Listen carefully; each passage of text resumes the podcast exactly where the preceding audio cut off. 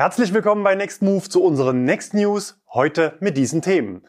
Zulassungszahlen Oktober, Verkaufsstart Opel Rocks E, Showdown in Wolfsburg, Weltpremiere VW ID5, Toyota enthüllt ersten Stromer, Wechselakku für den Ego Live, Belastungstest fürs Stromnetz, Tesla Preiserhöhung, Ionic 5 Facelift, Zipfeltour, R-Königschau und die Nachricht des Jahres, Tesla öffnet seine Supercharger für alle. Heute übrigens Folge Nummer 175 und wir stehen kurz vor den 110.000 Abonnenten.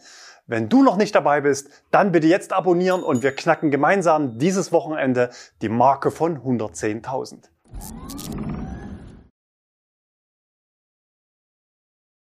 Zulassungszahlen. Im Oktober wurden 30.560 Elektroautos in Deutschland neu zugelassen. Das sind 32 Prozent mehr als im Vorjahresmonat. Der Anteil unter allen Neuzulassungen im Oktober 2021 lag wie schon im September bei 17 Prozent. Jeder sechste Neuwagen ist ein reines Elektroauto. Schauen wir auf die Modellzulassungen, da ging es heiß her im Oktober. An der Spitze stehen zwei Autos, die im Jahresverlauf nicht mehr in den Top 3 zu finden waren. Auf Platz 1 Renault Zoe, 2209 Autos und nur 14 Autolängen dahinter der Smart Fortwo. Relativ stabil auf Platz 3 der VW ID3.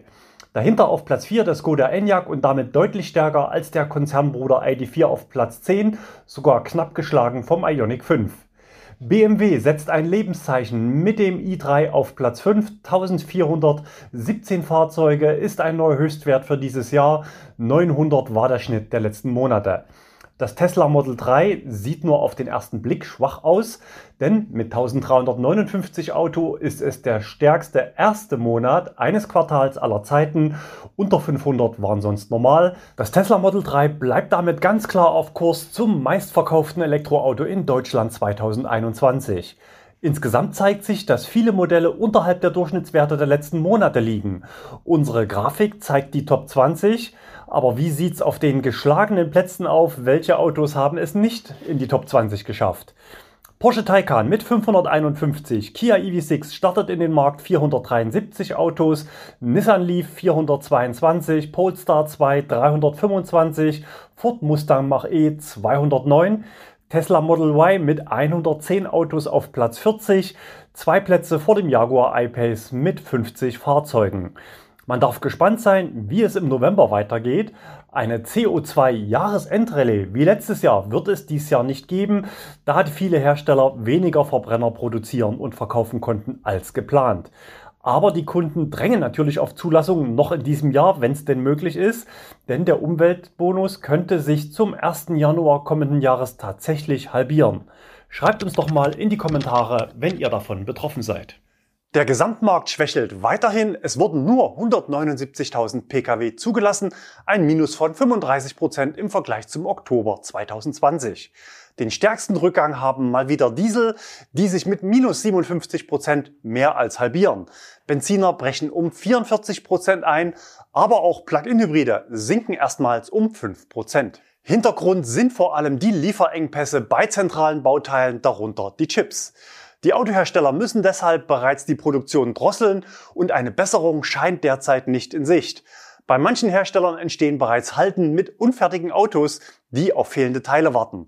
Im Jahresverlauf sieht man gut, dass die Chipkrise auch an den Elektroautos nicht spurlos vorübergeht. Die Wachstumsdynamik geht deutlich zurück. Für Oktober wären unter normalen Umständen sicher auch 50.000 Neuzulassungen drin gewesen. Die Lieferzeiten für Elektroautos steigen weiter und einige Modelle können derzeit gar nicht neu bestellt werden. Rabatte für Neuwagen gibt es derzeit so gut wie keine, da Autos Mangelware sind. Auch wir bei Nextmove spüren die Auswirkungen der Chipkrise. Zum einen verzögert sich die Auslieferung von bestellten Fahrzeugen für unsere Flotte. Zum anderen wird unser Auto-Abo derzeit stärker nachgefragt als in der ersten Jahreshälfte. Viele unserer Kunden wissen derzeit nicht, wann ihr bestelltes Elektroauto ausgeliefert wird und überbrücken mit einem flexiblen Abo bis zur Auslieferung. Wenn du nicht länger warten willst, sondern schon jetzt elektrisch fahren möchtest, dann schau gerne mal auf unserer Seite vorbei. Da Neuwagen teilweise Mangelware sind, haben auch die Gebrauchtwagenpreise ungewöhnlich stark angezogen. Viele Kunden nutzen das für den Absprung und den Umstieg aufs E-Auto. Verkaufsstart Opel Rocks E. Der Opel Rocks e startet mit Preisen ab 7.990 Euro und ist ab sofort online bei Opel bestellbar. Die ersten Fahrzeuge sollen noch dieses Jahr ausgeliefert werden, die Basisversion dann ab dem zweiten Quartal 2022. Aktuell ist nur ein Barkauf möglich. Im Leasing soll das Auto laut Aussage des Konzerns nicht mehr als eine Monatskarte für den Nahverkehr kosten. Doch was bekommt man für dieses Geld? Auf jeden Fall einen sehr auffälligen kleinen Stadtflitzer, der besonders im Großstadtdschungel der Metropolen bestens aufgehoben ist. Der ROX E soll auch besonders junge Menschen ansprechen, da er in vielen Bundesländern bereits ab 15 Jahren mit Mopedführerschein bewegt werden darf. Des Weiteren ist der Unterhalt relativ günstig, da man nur ein Versicherungskennzeichen benötigt.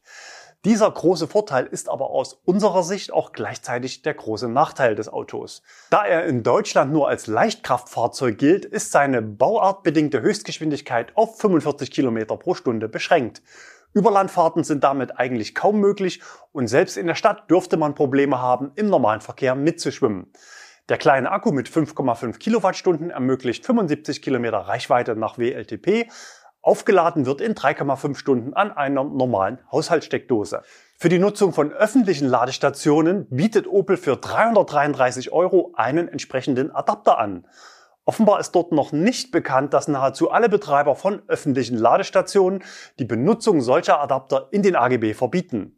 Der Opel Rocks e ist der Konzernbruder des Citroën Ami und weitgehend baugleich. Den Ami hatten wir hier bereits auf dem Kanal vorgestellt. Spannend wird sein, ob solche Leichtfahrzeuge zukünftig auch vom Umweltbonus profitieren können. Im Entwurf für eine Neuregelung war das wohl vorgesehen. Im aktuellen Umfeld glauben wir eher nicht daran. Showdown in Wolfsburg. Zuletzt hatte Volkswagen-Konzernchef dies für Unruhe unter den Arbeitnehmern gesorgt.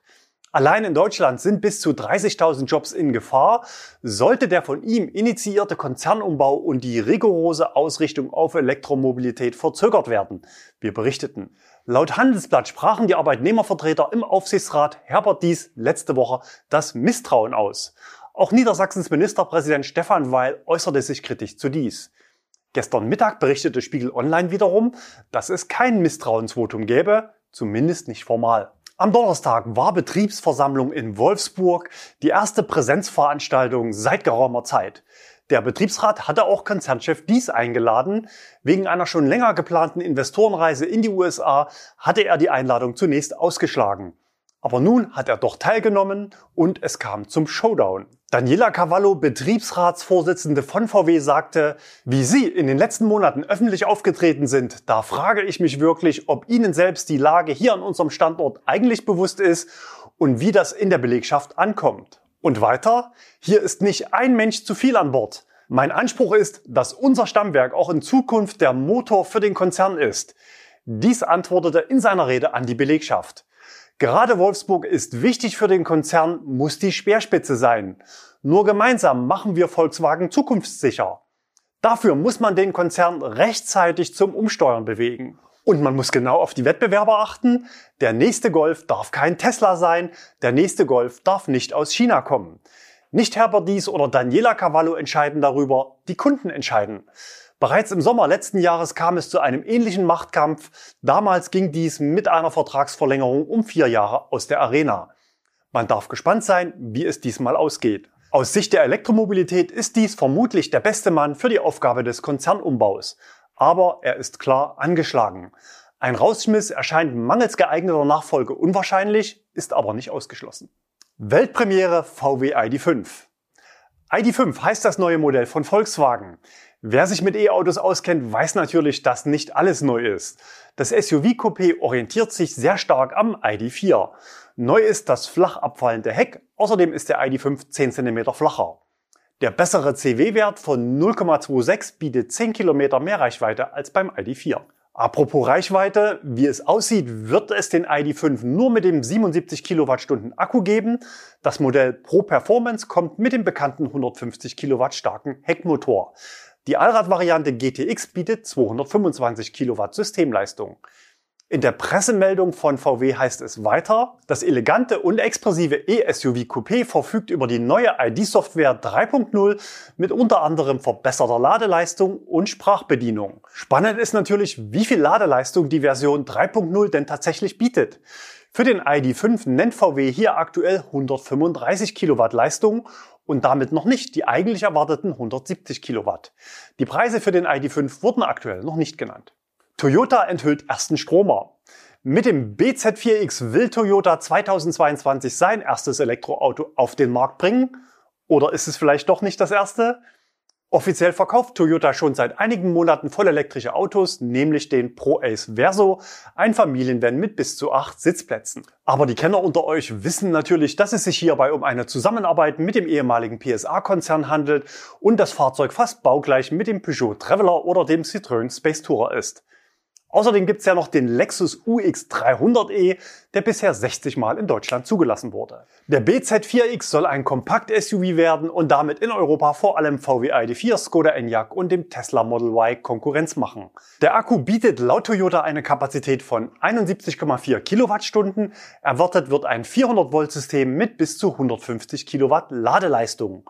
Für Europa ist natürlich ein CCS-Anschluss Pflicht. Es wird zwei Antriebsvarianten geben, eine frontgetriebene Version mit 150 Kilowatt Leistung, zum anderen eine Allradvariante mit zwei Motoren, jeweils einen pro Achse, mit die 80 Kilowatt, zusammen dann 160 Kilowatt Systemleistung.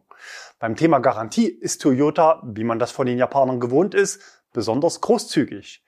Der Hersteller garantiert nach 10 Jahren oder 240.000 Kilometern immer noch eine Akkukapazität von 90 Prozent. Bei nahezu allen anderen Herstellern liegen die Grenzwerte deutlich darunter.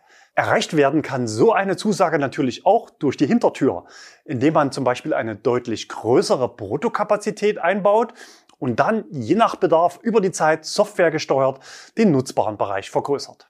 Wechselakku für den Ego Live. Folgende Meldung musste ich zweimal lesen, um sie dann doch nicht zu verstehen. Der Ego Life ist ein Kleinwagen made in Germany. Wir haben das Auto hier auf dem Kanal bereits getestet. Nach der Insolvenz des Herstellers gelang der Neustart mit der Next Ego Life Mobile SE. Der Hersteller hat nun ein System entwickelt, um seinem kleinen Stadtflitzer Ego Life in kurzer Zeit mehr Reichweite zu verschaffen. Damit ist aber nicht etwa eine Schnellladeoption gemeint, die bietet das Fahrzeug nämlich nicht. Der Reichweitenboost soll nicht durch Nachladen, sondern durch einen Tausch der kompletten Antriebsbatterie entstehen. Das ist natürlich nicht ganz neu. NIO bietet sowas bereits in China an knapp 500 Standorten an. Ein Video dazu findet ihr hier auf dem Kanal. Wir zeigen, dass der Wechsel an einer NIO-Station in Shanghai nur wenige Minuten dauert. Kunden des Ego Live müssen etwas mehr Geduld aufbringen. Denn der Akkutausch wird händisch bei Servicepartnern durchgeführt. Aktuell sind das zwei Stationen und es dauert dort nur 60 Minuten. Weiter heißt es in der Meldung, auf dem Rückweg oder zu einem späteren Zeitpunkt, spätestens jedoch innerhalb eines Monats, kann der Kunde seinen ursprünglichen Akku voll aufgeladen an derselben Station wieder abholen. Also eigentlich nicht kann, sondern muss. Sorry, aber auch beim dreimal Lesen hat's bei mir nicht gezündet.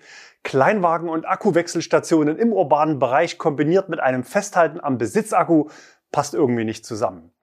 Zu den stolzen Besitzern eines Ego Live gehört übrigens auch Ex-NRW-Ministerpräsident und Ex-Unionskanzlerkandidat Armin Laschet.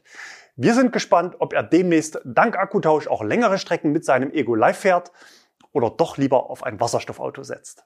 Wenn wir alle Elektroautos fahren, dann bricht das Stromnetz zusammen. Seit die Zulassungszahlen von E-Autos rasant ansteigen, hört man dieses Argument immer häufiger. Doch stimmt das wirklich? Besonders in Mehrfamilienhäusern kommen auf wenig Raum sehr viele Autos. Kritiker befürchten, dass es in Stoßzeiten zu erheblichen Problemen mit der Stromversorgung kommen wird.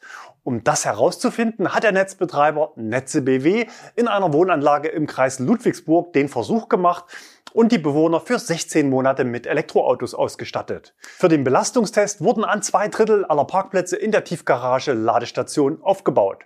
Um eine Überlastung des Stromnetzes zu vermeiden, wurde zusätzlich ein Lademanagementsystem eingesetzt. Dieses System sorgt für eine intelligente Steuerung der Energieversorgung, wenn es zu einer sehr hohen Auslastung der Ladepunkte kommt. Die Ladeleistung wird dann entsprechend gedrosselt und gleichermaßen auf die ladenden Fahrzeuge verteilt. In der Praxis stellt das normalerweise keine Einschränkungen dar, da die Fahrzeuge sowieso nachts über viele Stunden am Strom hängen. Doch welche Erkenntnisse brachte nun der Praxistest? Von Anfang bis zum Ende des Tests veränderte sich das Ladeverhalten der Nutzer deutlich. Anfangs wurden die Fahrzeuge sehr häufig geladen, wohl aus Angst vor zu geringer Restreichweite. Der Energiebedarf war dabei allerdings nicht hoch. Mit steigender Erfahrung der Nutzer hingen die Fahrzeuge dann deutlich seltener am Strom, dafür aber mit längeren Ladezeiten. Zu einer übermäßig starken Belastung des Stromnetzes, wie vorher befürchtet, kam es aber nicht. Es waren zeitgleich nie mehr als 30 Prozent der Ladepunkte belegt. Außerdem wurden von den 45 Autos in Summe nie mehr als 100 Kilowatt Ladeleistung abgerufen. Natürlich handelt es sich hier um einen Versuch, der nicht repräsentativ für alle Wohngebiete in Deutschland ist. Man kann aber davon ausgehen, dass das Problem mit der Stromversorgung nicht annähernd so groß ist, wie viele glauben. Insbesondere durch die ständig steigende Reichweite von E-Autos sinkt die Notwendigkeit, täglich zu laden. Und sollte es doch mal zu einem hohen Peakbedarf kommen, können intelligente Lademanagementsysteme die Ladeleistung entsprechend anpassen und verteilen. Viele Nutzer stellen erst im Alltag fest, dass sie in der Praxis auch mit geringen Ladeleistungen auskommen würden und die herstellerseitig oft angebotenen 11 kW eigentlich gar nicht bräuchten. Wer natürlich ausschließlich öffentlich lädt, für den sind höhere Ladeleistungen natürlich sinnvoll. Außerdem bietet so eine höhere Ladeleistung natürlich mehr Spielraum für das Lastmanagement. Tesla Preiserhöhung. Bereits letzte Woche gab es viel über Tesla zu berichten, unter anderem die ersten Vorboten in diesem Quartal mit dem neuen 60 Kilowattstunden LFP-Akku in der Basisvariante des Model 3. Diese Woche hat Tesla den Konfigurator umgestellt und weist jetzt in der Basis 491 Kilometer Reichweite aus. Ab Februar sollen dann alle Kunden diesen Akku bekommen. Mit der höheren Reichweite gab es nach nur fünf Wochen auch eine weitere Preiserhöhung in Deutschland. Nach zuletzt 2000 Euro Erhöhung ging es nochmal um weitere 1000 Euro nach oben, wobei sich Preise bei Tesla immer an der aktuellen Nachfrage orientieren. Bei guter Auftragslage gehen bei anderen Herstellern die Lieferzeiten nach oben, bei Tesla die Preise. Was die Preisgrenze für den Umweltbonus angeht, besteht aber noch keine Gefahr. Hier sind aktuell noch genau 1019 Euro brutto Luft nach oben. Beim Long Range Allradmodell blieb der Preis und damit sank die Differenz auf 7000 Euro. Beim Tesla Model 3 Performance gibt es zukünftig ausnahmsweise mal weniger Reichweite. Hier wurde der WLTP-Wert um 20 Kilometer auf 547 Kilometer gesenkt. Beim Model Y blieb alles unverändert. Die Basisvariante mit Heckantrieb und kleiner Batterie wird in Europa noch nicht angeboten. Ionic 5 Facelift. Gerade frisch auf dem Markt und schon verdichten sich die Gerüchte über eine Überarbeitung des Ionic 5. Die Verkaufszahlen in Europa, insbesondere Deutschland, sind dem Vernehmen nach wohl sehr gut. Viele Kunden sind grundsätzlich mit dem Auto zufrieden, sehen aber jede Menge Verbesserungspotenzial. Kritisiert werden zum Beispiel eine mäßige Autobahnreichweite, ein schlechtes Navi, es ist keine Routenführung mit vom Fahrzeug geplanten Ladestops möglich und außerdem hat das Navi ein Problem mit Baustellen. Dem Auto fehlt außerdem eine intelligente Vorklimatisierung des Akkus. Das führt bei Kälte auch nach längeren Fahrten zu deutlich längeren Ladezeiten als im Sommer. Netzwerkanbindung und Spracherkennung sind unzuverlässig. Die Fahrassistenz ist ausbaufähig. Den Berichten zufolge soll das Auto in diesen Punkten Verbesserungen erfahren und im Modelljahr 2022 bereits ein inneres Facelift erfolgen. Die meisten Kritikpunkte kann man digital lösen. Insofern wundert es nicht, dass auch eine Over-the-Air-Update-Fähigkeit kommen soll. Für mehr Reichweite soll die Variante mit der großen Batterie 4,8 Kilowattstunden mehr Akku bekommen. Das wären dann 77,4 Kilowattstunden nutzbar, wie auch beim Kia EV6. In diesem Zusammenhang ist auch interessant, dass der Ioniq 5 in den USA, wo bisher noch gar kein Marktstart erfolgte, aktuell als Ioniq 5 2022 beworben wird und dort in wenigen Monaten mit der größeren Batterie kommen soll. Zipfeltour. Tja, was könnte damit wohl gemeint sein? Oder habt ihr schon mal was vom Zipfelbund gehört? Dahinter verbirgt sich eine Verbindung der nördlichsten, südlichsten, östlichsten und westlichsten Gemeinde Deutschlands. Unser Zuschauer Dirk hat sich mit seinem Peugeot E208 auf den Weg gemacht, all diese Orte anzufahren. Seinen Bericht findet ihr als Blogbeitrag auf unserer Homepage und den Link unterm Video in der Textbox. Wenn ihr noch Reiseziele für den nächsten Urlaub sucht, dann schaut gerne mal vorbei. Herr Königschau, da haben wir diese Woche zwei ID-Bus für euch erwischt von Daniel in Gifhorn. Offenbar ein Cargo-Van und einer mit Fenstern für Menschen zum Rausschauen. Auf dem Foto sieht es fast so aus, als ob der Cargo einen kürzeren Radstand hat. Ob das tatsächlich so ist, kann ich aber nicht sicher sagen. Tesla öffnet Supercharger. Am Montag startete Tesla sein Modellprojekt zur Öffnung des Supercharger-Netzwerks an zehn Standorten in den Niederlanden. Ab sofort können dort alle lokalen Kunden auch Fremdfabrikate mit CCS-Anschluss bei Tesla aufladen. Wir hatten am Mittwoch in einem Video berichtet. Bezahlung und Freischaltung erfolgen über die Tesla-App und gegen eine geringe monatliche Grundgebühr bekommen die neuen Nutzer die gleichen Preise wie Tesla-Besitzer. In den sozialen Medien zeichnet sich unter Tesla-Besitzern mehrheitlich eine kritische Einstellung zur Öffnung Ihres Supercharger-Netzwerks ab. Dazu können wir nur wiederholen, macht euch locker und seid nett zueinander. Wir sind uns ziemlich sicher, dass Tesla alles dafür tun wird, Stau und damit Negativerlebnisse für Bestandskunden zu vermeiden. Tesla ist sehr agil und hat verschiedene Möglichkeiten, das zu steuern. Zum Beispiel über dynamische Preise, das heißt Preisaufschläge zu Stoßzeiten. Das kann dann auch heißen, Freitag bis Sonntag in den Monaten Juli bis Oktober kostet es einfach mehr. Sperrung kleinerer Standorte mit hoher Auslastung für andere Marken und, wie bereits angekündigt, ein massiver Ausbau des Netzwerkes, konkret eine Verdreifachung in zwei Jahren. Das Video ist vollgepackt mit Preisvergleichen und Hintergrundinfos. Zwei offene Fragen bleiben aber am Ende noch, nämlich ob Tesla auch anderen Fahrstromanbietern die externe Freischaltung aus deren Apps ermöglichen wird so würde es zum Beispiel aussehen, wenn VW über die V-Charge-App seinen Kunden die Supercharger anbietet. Und ob und wie Tesla deutsches Eichrecht umsetzen will. Roland hat uns dazu ein Foto mit dem Blick in einen offenen V3 Supercharger gesendet. Das ist schon ganz schön eng, wenn man dort noch einen geeichten DC-Zähler einbauen will. Und an dieser Stelle muss der Zähler eigentlich rein, denn die Spannungswandler selbst stehen oft sehr weit von den Ladestationen entfernt und als Nutzer will ich natürlich nicht die Verluste auf der Zuleitung mit angerechnet bekommen. Sonst wäre der billigste Supercharger-Platz immer der direkt neben den Ladegeräten. Das Thema ist aus unserer Sicht die Nachricht des Jahres, denn Ladeinfrastruktur ist mindestens genauso wichtig wie die Autos selbst. Schaut euch im Anschluss das Video gerne nochmal an. Hier geht's zum Video. Wir sehen uns wieder nächste Woche. Bis dahin, bleibt gesund und fahrt elektrisch.